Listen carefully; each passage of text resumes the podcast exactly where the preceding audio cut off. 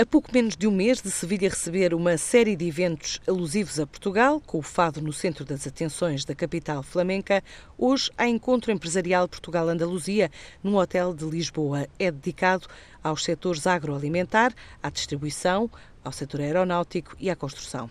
O evento junta a Agência Andaluza de Promoção Exterior, a portuguesa ICEP, a CIP e a AIP.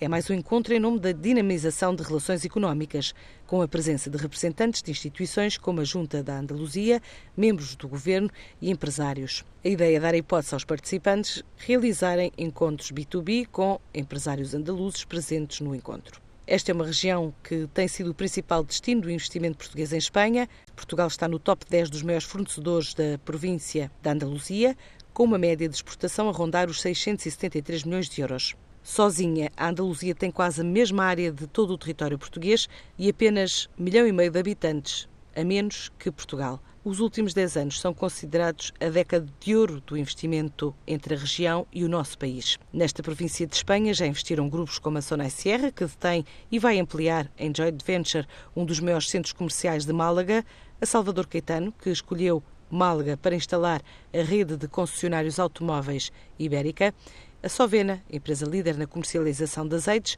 ou a Sugal, que está presente no negócio do tomate. Na Andaluzia vivem e trabalham cerca de 10 mil portugueses, quase tantos como os cerca de 11 mil espanhóis que residem em todo o território nacional.